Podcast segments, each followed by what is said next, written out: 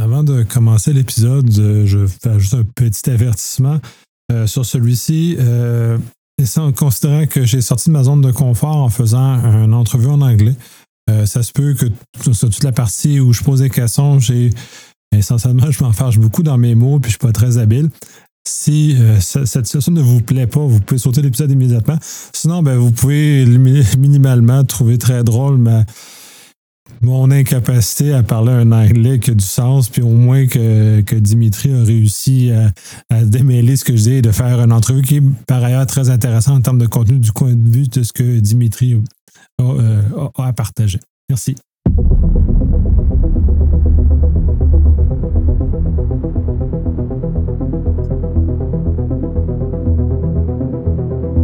Bienvenue au Polysécure, épisode spécial Sécure. Je suis avec Dimitri de Splunk, euh, qui a fait une présentation en anglais. Donc, euh, on va switcher les éléments en anglais, puis on va le laisser se présenter et ensuite poser des questions sur sa présentation. Hi, Dimitri. Could you introduce yourself briefly? Of course. Uh, my name is Dimitri McKay. I'm a principal security strategist and CISO advisor at Splunk. Cool. So you you present the pull up your SOCs as, as Splunk primer on building or rebuilding your security operation. Uh, so could you just uh, briefly uh, explain what is it, and we go for question after that. Of course. So my talk was based on years of doing security assessments, uh, and as a global resource at Splunk, I see a lot of security programs, and it gives me a unique perspective on uh, what a successful security program looks like and uh, what what doesn't look successful. Yeah, and you start by uh, telling us what uh, it's very hard to achieve a well balanced SOC, and what for you it's a well balanced SOC. So we, we often see security operations programs that are heavily weighted towards either technology or people or process. And a, a well balanced SOC is a happy combination of the three. There's there's the right technologies and, and, and a diverse group of, of people with uh, ranging skill sets uh, and a uh, enough process where the, the people can move through cases, do investigations without hindrance. So it's just the three legs of the security stool. Yeah, and, and what's the main errors that SOCs do about tools, for example, or software? You know, my biggest frustration in security has been that in security, the majority of lower maturity programs are trying to build their own tools. And they spend a ton of resources building and maintaining tools, not reducing risk. That's literally the job that we're in is reducing risk. So I, often ask the question, what business do you want to be in? Development or operations, or do you want to be in security? And that that to me is the biggest mistake is is wasting a lot of time and energy on tools. Yeah, and and, and you talk about it in your presentations that the knowing how to uh, develop, uh, to use to script or those stuff are uh, a big showstopper for some hiring process, and you destroy that the need to know how to uh, to script or to develop software more extensively. So could, could you uh, go further with that? Of course. So not everyone has to have the same skill set in a security operations center, especially if it's built correctly, if it's a hierarchical uh, form formation uh, where you have specialists in specific areas where you have your your tier ones tier twos tier threes and they're good at what they do. This comes back to economies of scale. Uh, scripting is great but it it shouldn't be uh, uh contingent upon every member having that skill set.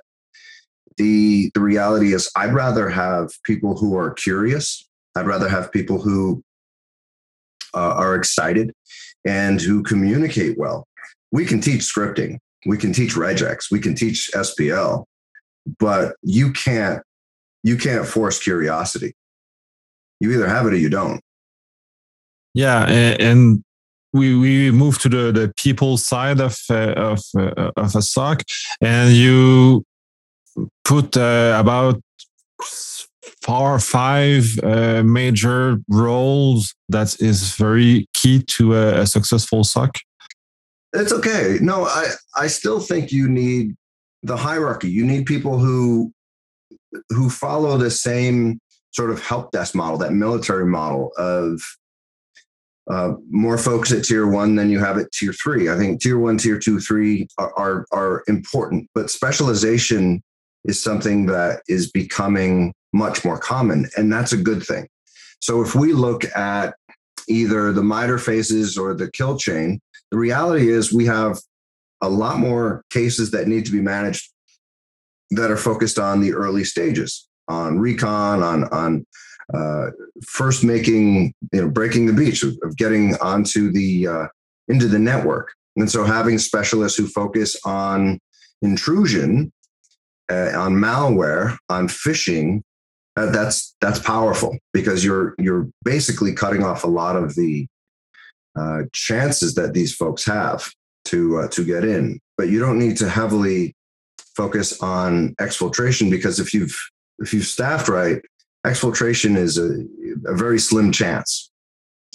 Uh, the first time I saw this model was actually uh, from Jeremiah Grossman of of White Hat Security. He he did something interesting where he was focusing his people on malware, on the intrusion aspect, and all of his people that came in, that's what they focused on. And, and when they got really good at that, they could move on to sort of the center uh, of, the, of the phases. So, what sort of phase were those? Those were uh, lateral movement. What does one have to know to track lateral movement? And then, if you got really good at that, you could move on to exfiltration. But that kept his security program front heavy, as it should be. And I thought it was brilliant. And I've seen it more and more over the last few years. Yeah, and you made a point about trainees because most companies don't want to hire trainees. They want smart and knowledgeable people from day one. That's a, you, you think, and I think is a big mistake because we cut off from uh, good people that can help and just pull up the the SOCs. Uh, yeah, and you uh, well, yeah we, we switched process because the, the third tool is, the, is, is the process. Could you go further with how the process should should be and uh, what's the main mistakes are be done? Well as far as process go the most successful security programs use automation in every phase of their case management investigation process. Every single one. The, the reality is this.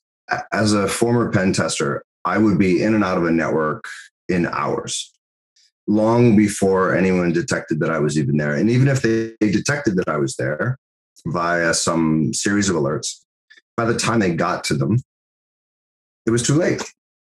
Half the time, cases weren't viewed uh, of my activity or correlated for 24 plus hours later, at minimum. So, so, process wise, I'd say that the things that we need to keep in mind are that we can speed up the process with which we do case management investigation using automation. And here's what I mean there are three phases of automation.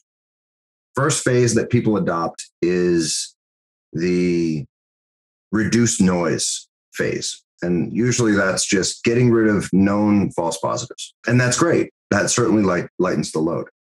Second phase is add context. So that's when an analyst needs to go in and do an investigation, the reality is every single investigation we do, the first 30 minutes are about the same. It's go get the data, go get the data, go get the data. And then once you have the data, it's understanding context of the data. So, for example, if I have an artifact, let's say it's a URL, if I can already look up before I even get there, if I can automate the process of looking up whether or not that URL is malicious ahead of time, where I can just get into the case and it's already there. I don't have to go looking. I don't have to spend time doing it because it's a lot of repetition. It's wasted time. And then either phase three, give the uh, analyst the ability to either take an action in a semi-automated fashion. So with that IP address, click a button and block it. Uh, powerful. Or what I would prefer in the future is most analysts are looking at a report at the end of the day that shows all of the processes that have taken place, all the blocks, all the modifications. And look at that. That to me would be a, a much better situation. Unfortunately, people get bogged down in these very focused set of alerts and they, they they say oh we don't have time to do automation. And that to me is it's backwards. Uh, you know if you have to do it three times or more automate it. You must take time to have time. So if you don't you will never will so that's the circle of pain yes it's no no way out so yeah uh, you you talk about uh, partners in in the business that is very useful and somewhat um, uh, crucial to some uh, incident response. Could you go further with uh, with those? Sure. Well, this this speaks to the process. Uh, the the reality is simply this: I've seen too many breaches where a breach was identified and then things just went crazy, and it's because they didn't have process they didn't have process lined up to say, okay, if there's a breach, these are the things we do. We call uh, HR, we call legal, we call, you know, uh, we're going to call Mandiant, we're going to call like a series of processes that just define what the steps are to be taken once something like that is identified, once data is stolen, once once credentials have been uh, verified that they're they're compromised. The and it's funny because it's it i see it i see it more often than i should. Uh, partners are very much important and not just from an investigation perspective but also just getting data. Uh, the most the biggest challenge that i see with security teams with trying to do their job is bureaucracy. It's it's having to battle with it or development to get the data sets that they need to do proper detection and response and that that I can't I can't fix, but I see it all the time. Uh, the, the best programs have regular cadence with IT and help desk. They have regular cadence with legal and the application owners for the most important applications in the business. Um, the the reality is we can't sit in a cave anymore in security and, and pretend that we're really important and not talk to anyone. It, that's not how business works. We have to communicate with everyone. Yeah, we we are there for to, to reduce the risk for the business and not be the ministry of no's. It's not the the the, the goal of of a SOC or a security team at all. Uh, to complete to the process, could you talk about more about the playbook? How those are very central to some uh, some role, some automi- uh, some automation from uh, uh, for for SOC. Of course, yeah. So playbooks playbooks do a few things. We, if they're done right, they can serve to fix a problem that we have in security, which is speed versus validity. And here's what I mean we use a help desk model for analysts and we measure them based on how fast they close a case. It's not a strong move there. Uh, I would rather people do the case, do the investigation the right way instead of quickly. So with playbooks, we can define these are the processes that you have to take for this particular type of case. And we know that every time that that type of case comes in, these are the things that need to happen. And automation helps a ton here. But with that, we're doing, excuse me, we're doing a couple things. We're doing it right, but also it's a phenomenal teaching tool so when you're bringing in new employees, you can teach them the right way to do an investigation the first time, every time. And of course, those are those are living processes. They have to change over time because the tool sets change and people change and process will change. But the reason I love playbooks is because it's not just a one-off and it requires documentation. And that's one of the big frustrations in security also is we often find we've got this one, two people that know everything and write nothing down. And for some reason we we accept that as okay and it just doesn't scale not not, scale, not scalable at all it's it's a it's a pain to to deal with those people and we why do we accept those people to act that way that's that's not acceptable to to help the, the, the, company or the business is not it's good. And I will ask a, a last question about uh, understanding our environment. You you try to showcase that it's very hard and very small number of companies able to do that. Do you have some tips to help to move on and to help to have some some kind of CMDB or some something like that? Yeah. So the the reality is this: we're seeing a move from IT focused risk to business risk, and the perception of of business risk, the, the perception of risk as it pertains to the business is different. IT risk is what is important to the IT group: firewalls, routers, switches. But that's that's not a good way to build a program. So the, the question I often ask a CISO is I give them a scenario. I say, okay, so let's pretend that an asteroid hits your primary office. And that's where all your data centers are. There's no cloud. Asteroid hits. Business is stopped. What are the first three things you stand up to get the business moving again? Now, if the response is firewalls, routers, servers, no, no, no, no, that's a fail. No. The first thing you stand up is email. That's the medium of communication you have with everyone, whether it be customers, whether it be media, whether it be employees. That's one. Two, stand up the applications that make money. You it's a business. You have to drive revenue. So you get the most important applications stood up because that's what drives revenue. And the third thing is you have to take care of both your people and your customers right? So you have to make sure that people are getting paid that the the you know all their data uh, you know about their accounts et cetera is important. Now why do i go through this? Because those are the first three things you should be securing right email can be thoroughly embarrassing if it gets out in the wild right? But but if you if you have weird email servers on your network, you should know about it and probably disable them.